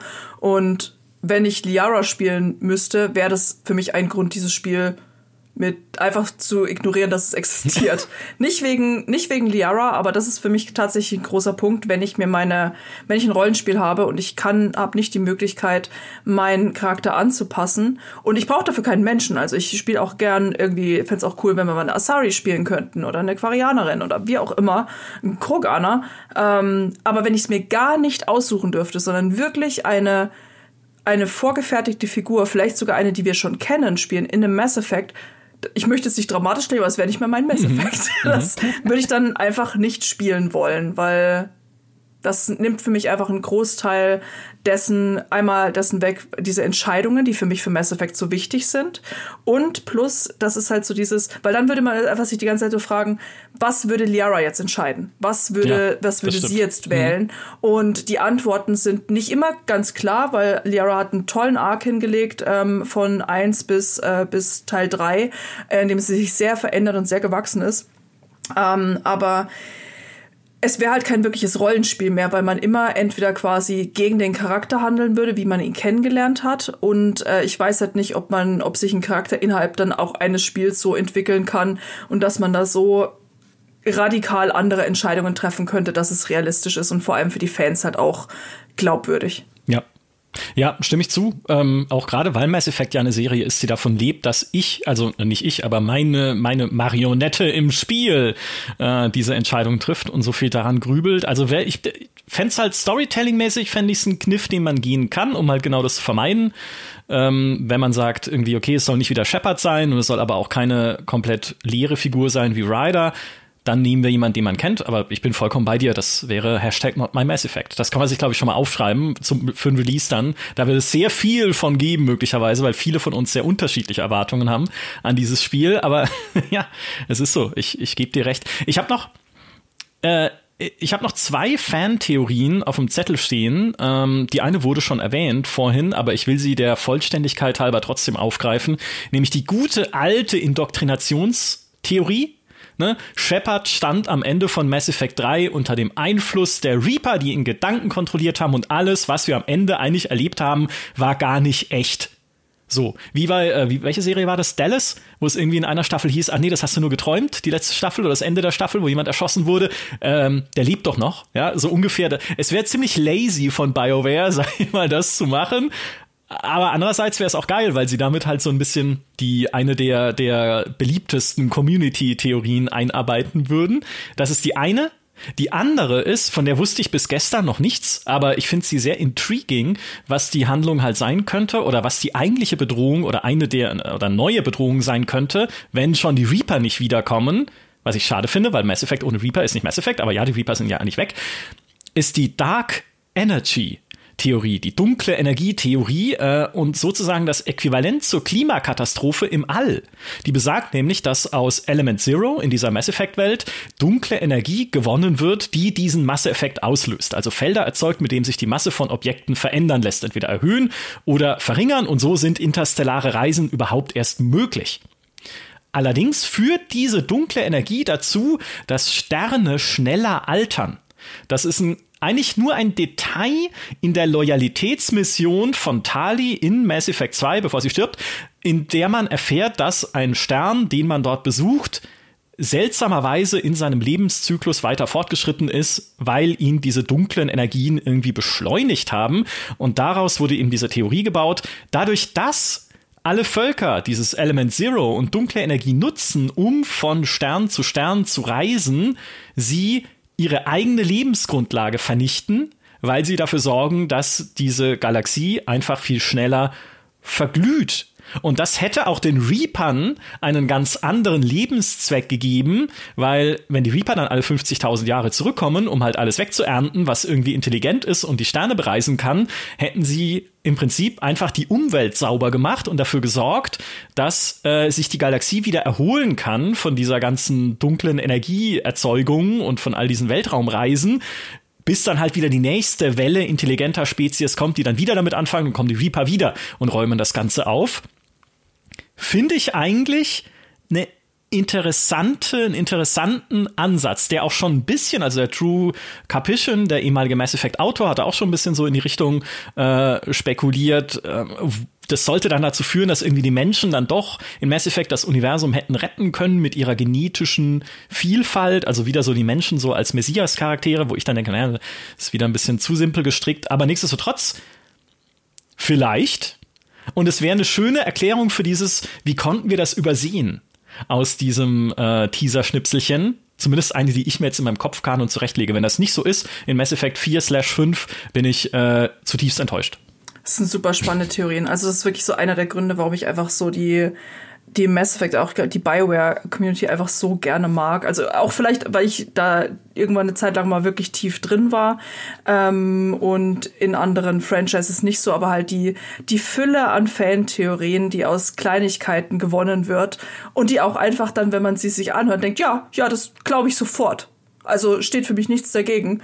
Ähm, und vor allem, wie schnell das auch passiert. Also wie gesagt, ich habe damals, als ich zum ersten Mal über Indoktrinationstheorie gestolpert bin, das war halt einfach vier oder fünf Tage nach Release.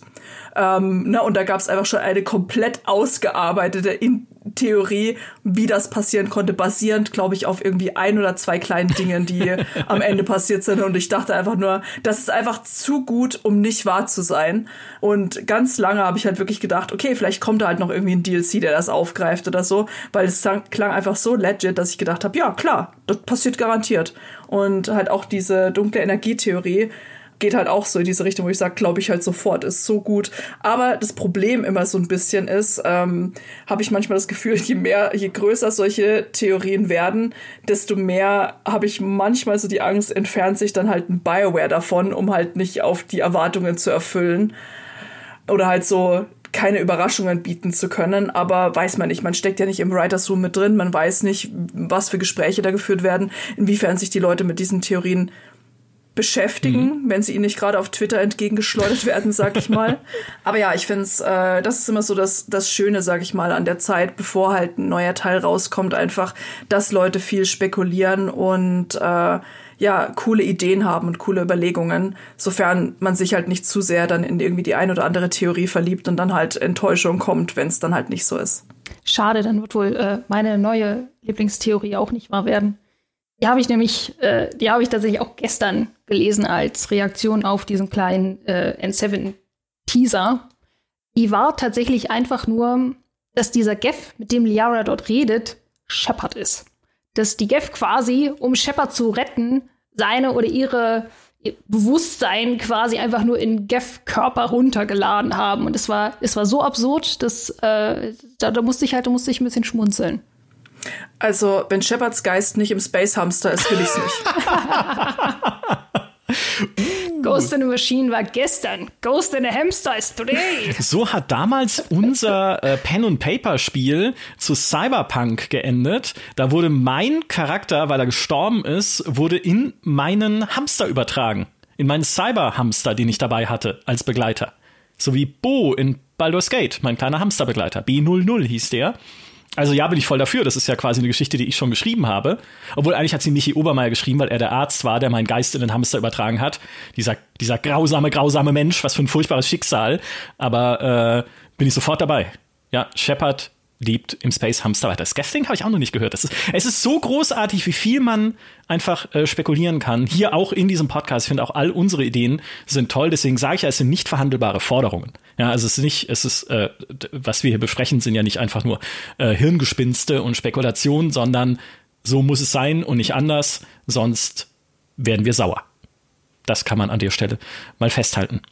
Bevor wir nun allerdings von dannen ziehen mit äh, all unseren Mass Effect Besprechungen heute, gibt es einen Aspekt fürs neue Mass Effect, über den wir jetzt noch gar nicht gesprochen haben, und der ist, wie soll es sich spielen?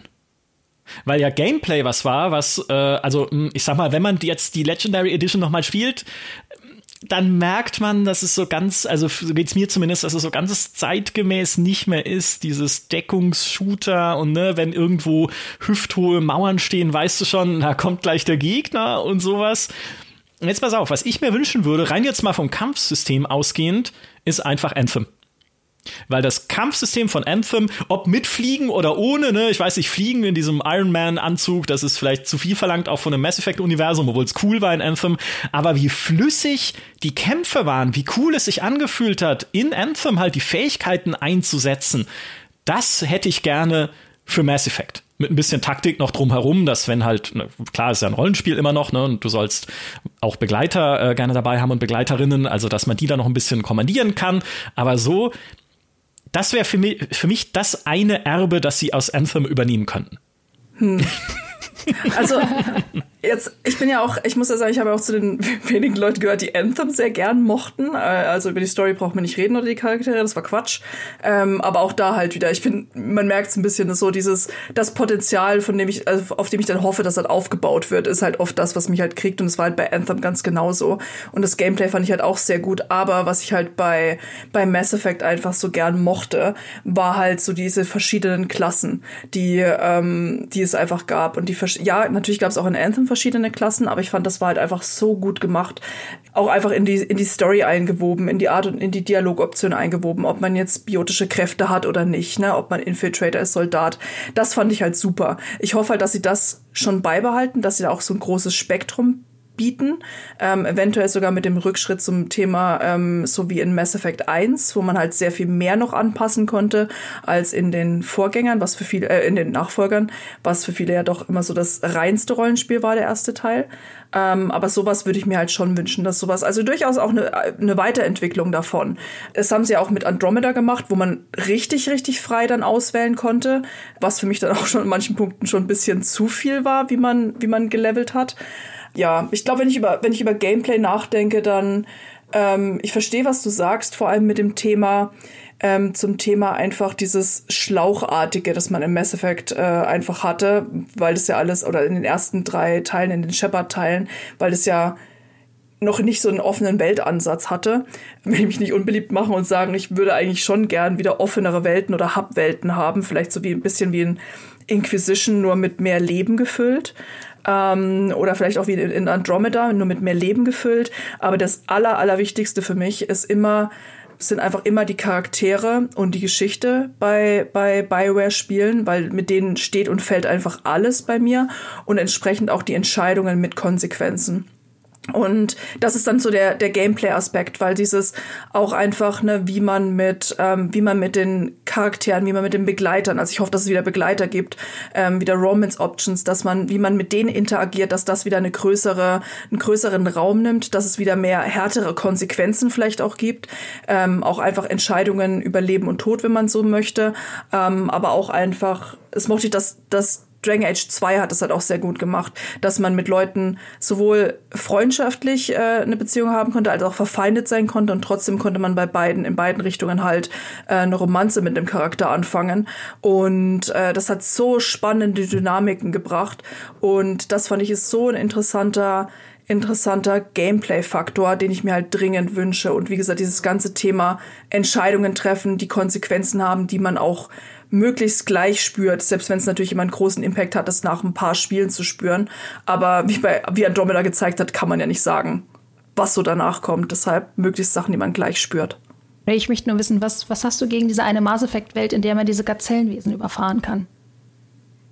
Du meinst, ist das die mit den, mit den Space-Kühen, wo einem die Ja. eine, wo einem die eine Kuh den Geldbeutel klaut?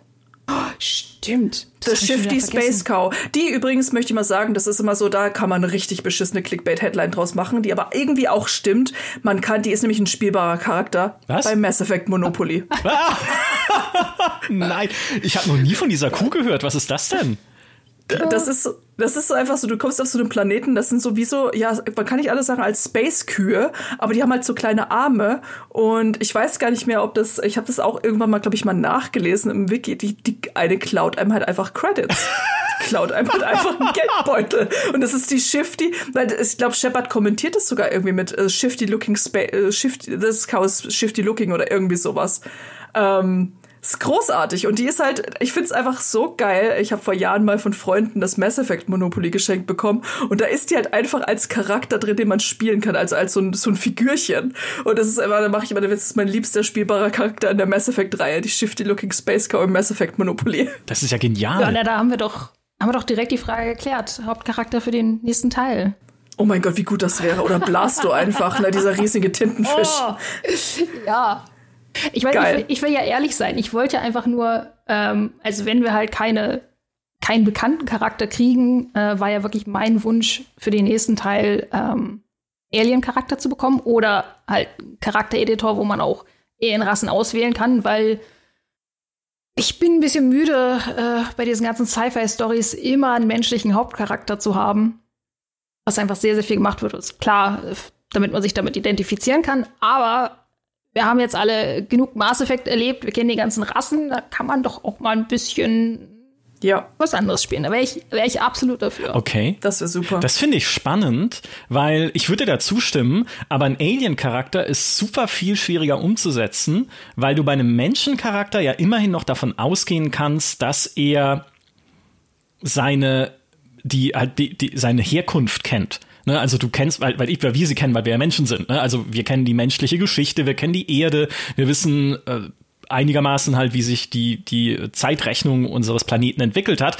Und wenn ich einen Alien-Charakter, also wie ich jemand komplett Fremdes in ein Spiel setze, dann müsste ich dem ja irgendwie erstmal vermitteln, woher er kommt und was halt die Vorgeschichte ist und was überhaupt so meine Spezies ist und welche Kultur die hat und so. Also kann man alles machen, ist aber nur, glaube ich, es ist super schwierig, das dann richtig, richtig darzustellen. Also finde ich auch eine größere Hürde, als bei einem Fantasy-Spiel zu sagen, naja, das sind halt die Zwerge und das sind die Elfen, weil das sind ja noch dann immer Stereotype mit irgendwie, okay, Zwerge kommen halt aus dem Berg, die Elfen kommen aus den Bäumen, passt dann schon.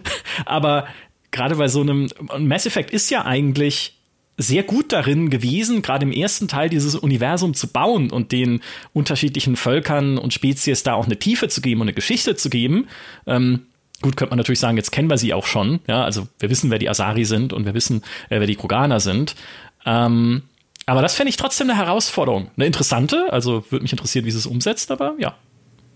Ich kann mir das aber sehr gut vorstellen, weil, wie gesagt, bei Dragon Age haben sie es ja auch gut geschafft, äh, geschafft, gerade weil sie viele Sachen auch komplett auf den Kopf gestellt haben. Also zum Beispiel, das darf man auch nicht vergessen, bei Dragon Age ist eine von den, ich möchte jetzt nicht sagen wenigen Fantasy-Stories, aber das sind die Elfen nicht ganz oben in der Nahrungskette ist, sondern ganz, ganz unten. Und das ist ja was, was zum Beispiel halt, egal ob du bei, bei so Richtung Tolkien guckst oder andere Fantasy-Welten, ja, die Elfen sind quasi immer so das, das erhobene Volk. Und wirklich bei Dragon Age, ich möchte nicht sagen, geht's nicht tiefer als Elfen, aber das ist ja ein ganz großes Thema, dass sie versklavt sind, ne, dass sie halt in, in quasi so äh, Alienages wohnen. Ne? Und das ist halt so, das heißt, sie haben da halt auch eine, eigentlich, was noch eine größere Herausforderung ist, eigentlich eine, eine quasi eine bekannte Rasse genommen, eine bekannte äh, Fantasy Rasse und haben die einfach ne, diese ganze Idee, die man dazu hat, auf den Kopf gestellt ähm, und haben das trotzdem schon im ersten Teil richtig gut vermittelt. Und auch bei ähm, in Dragon Age Inquisition konntest du Kunari spielen. Ich glaube, wenn ich es einem Studio tatsächlich auch zutraue, dann ist es tatsächlich Bioware, das hinzukriegen.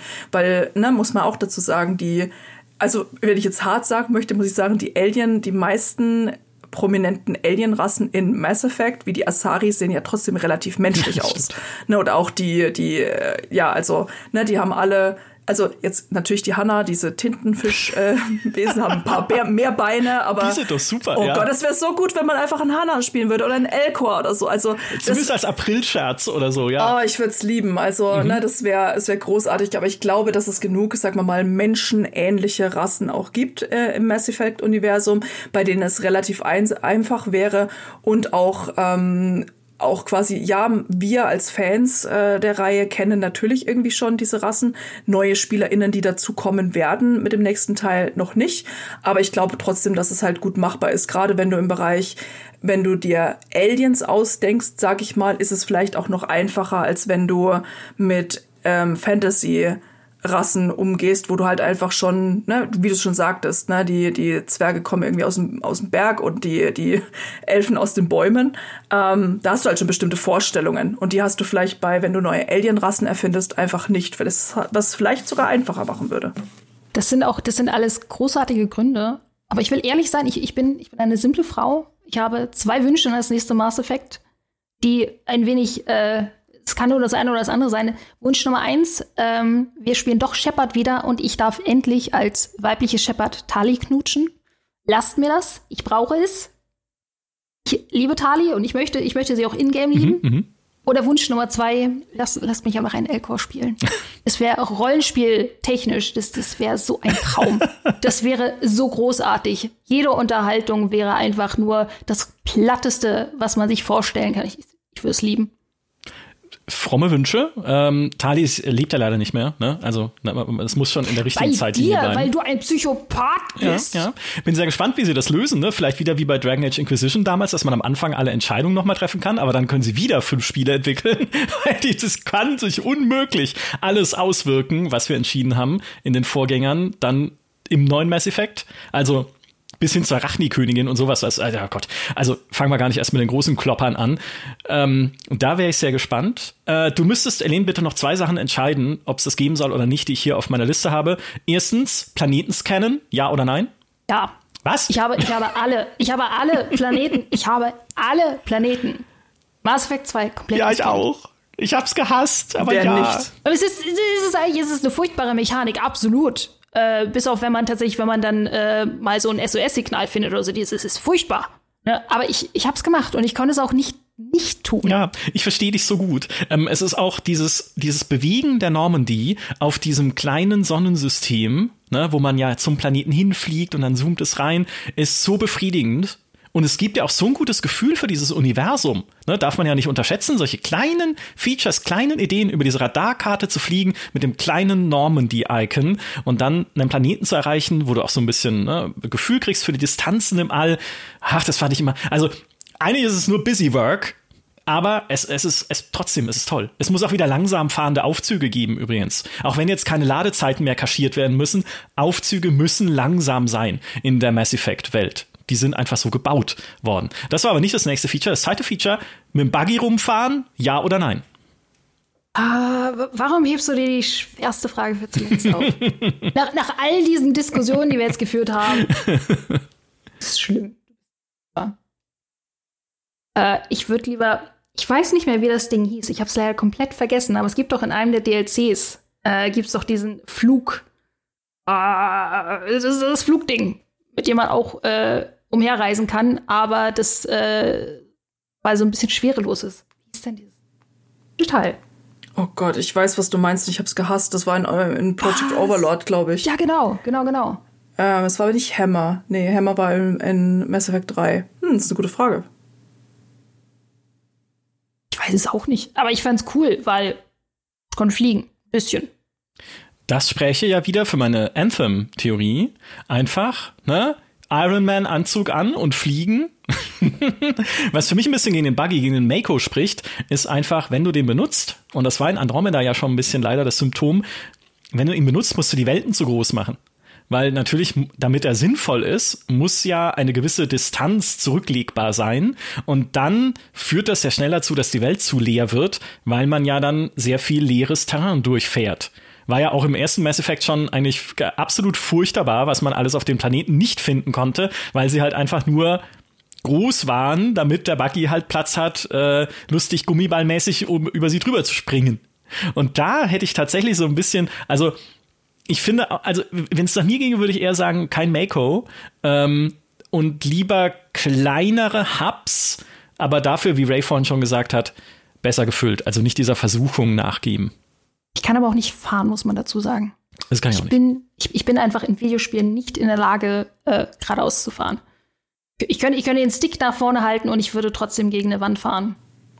Das kann, ich bin da auch echt nicht gut drin. Und jetzt kommt äh, auch noch mal ein schönes Geständnis. Ich fahre grundsätzlich nicht in Videospielen. Ähm, ich laufe überall hin. ähm, ich bin durch Cyberpunk durch die Welt gelaufen, wenn es ging. Oder zur Not vielleicht mal noch mit Motorrad. Aber ich bin zu Fuß unterwegs. Es treibt alle in den Wahnsinn. War auch ein Problem bei GTA, bin ich ehrlich. Ähm, aber ja, ich fahre nicht gerne in Spielen. Ja, Die Entscheidung hat mich ja mal in Mass Effect getötet.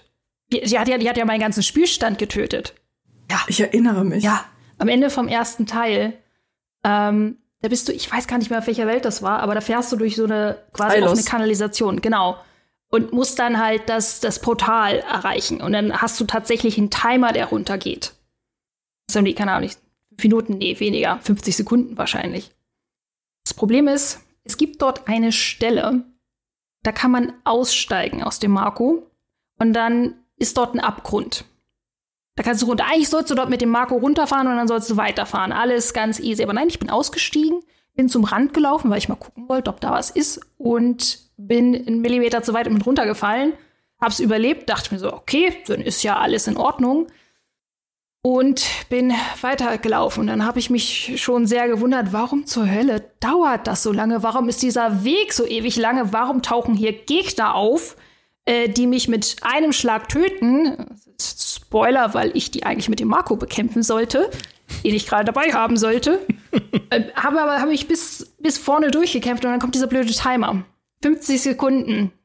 Sollst mit Marco zu diesem blöden Portal hinfahren. Es ist zu Fuß unmöglich. Es geht einfach nicht. Es ist, es ist, es ist nicht machbar. Dieser Timer läuft immer ab, bevor du hinkommst. Und ich, ich habe wirklich, ich habe alles durchwühlt. Ich habe mich komplett bekloppt gefühlt. Ich so, was mache ich hier falsch? Bis ich irgendwann auf die Idee komme, ach Mensch, warte. Warte, war der Weg vielleicht zu lang, weil ich mein Auto versehentlich zurückgelassen habe? Ja, das Schlimme ist, ähm, das Autospeichern kommt natürlich direkt nach dem Abgrund. Das heißt, ich letzten Spielstand geladen und das Spiel so, ah, ich habe gehört, du möchtest hier nochmal zu Fuß durchlaufen. Das heißt, der Spielstand war komplett hinüber. Ich hatte zum Glück einen, einen älteren, der, da fehlt mir halt 10, 15 Stunden oder so. Aber das war ja auch, das war halt noch vor Release der Legendary Edition. Das war ja unsere äh, Review-Variante. Ich glaube, das haben sie auch komplett gefixt. Ich weiß es gar nicht. Ich habe mich nicht mehr getraut, seither zu gucken. Aber ich meine, das wurde gefixt. Aber ja, das ist mir in Erinnerung geblieben, diese 15 extra Stunden Mass Effect 1, die ich da nochmal spielen durfte. Ja, da hat sich das Spiel gedacht, hey, schau mal, ich bin so gut, du willst bestimmt noch ein bisschen länger bei mir bleiben. Und dann hat es das getan. Ja, tragische Geschichte. Äh, vielen Dank, dass du die noch geteilt hast. Das ist ein wunderbarer Abschluss für diesen Podcast. Das schwebende Ding war übrigens der Hammerhead. Hover Tank. Ah, Ja, ist mir gerade zufällig eingefallen im Internet. Der M44 Hammerhead, der äh, einigermaßen fliegen konnte. Ein Hover-Tank. der war gut. Der war gut. Das Schlimme ist, ich erinnere mich sogar noch an das Gespräch, auf der das äh, James Vega und äh, unser Shuttle-Pilot dazu in Mass Effect 3 haben. Und da sagt er das sogar noch. Und ich habe die ganze Zeit an dieses Gespräch gedacht, aber irgendwie war so ein, so ein weißes Rauschen über dem Wort Hammerhead. Jetzt ist es geklärt. Also, da haben wir unsere Liste, was in Mass Effect 4 oder 5, je nach Zählweise, passieren muss. Äh, Space Hamster, M44 Hammerhead und Entscheidungen, bei denen wir vorm Monitor sitzen und uns denken, nee, das entscheide ich jetzt nicht. Entweder es geht, ja, so, so nicht Mass Effect, so nicht. Ja, entweder, entweder äh, ich kann jetzt einfach hier äh, einen goldenen Mittelweg finden oder wir machen einfach nicht mehr weiter. Ja, aber eben nicht. Genau, genau das Gegenteil soll der Fall sein. Ich will mir das Hirn zermartern müssen über die Entscheidungen. Wir werden sehen, was es wird. Ne? Es ist noch ein paar Jahre weg. Ich glaube, das kann man relativ sicher sagen. Ähm, also es wird noch viele weitere Gelegenheiten geben, uns hier in diesem Podcast zusammenzufinden, um über das nächste Mass Effect zu sprechen. Für dieses Mal sage ich ganz, ganz vielen Dank, Ray und Eileen, für diesen Talk. Ganz vielen Dank natürlich auch an alle, die uns auch diesmal wieder zugehört haben. Macht's gut und bis zur nächsten Reaper-Invasion. Tschüss. Ciao. Tschüss.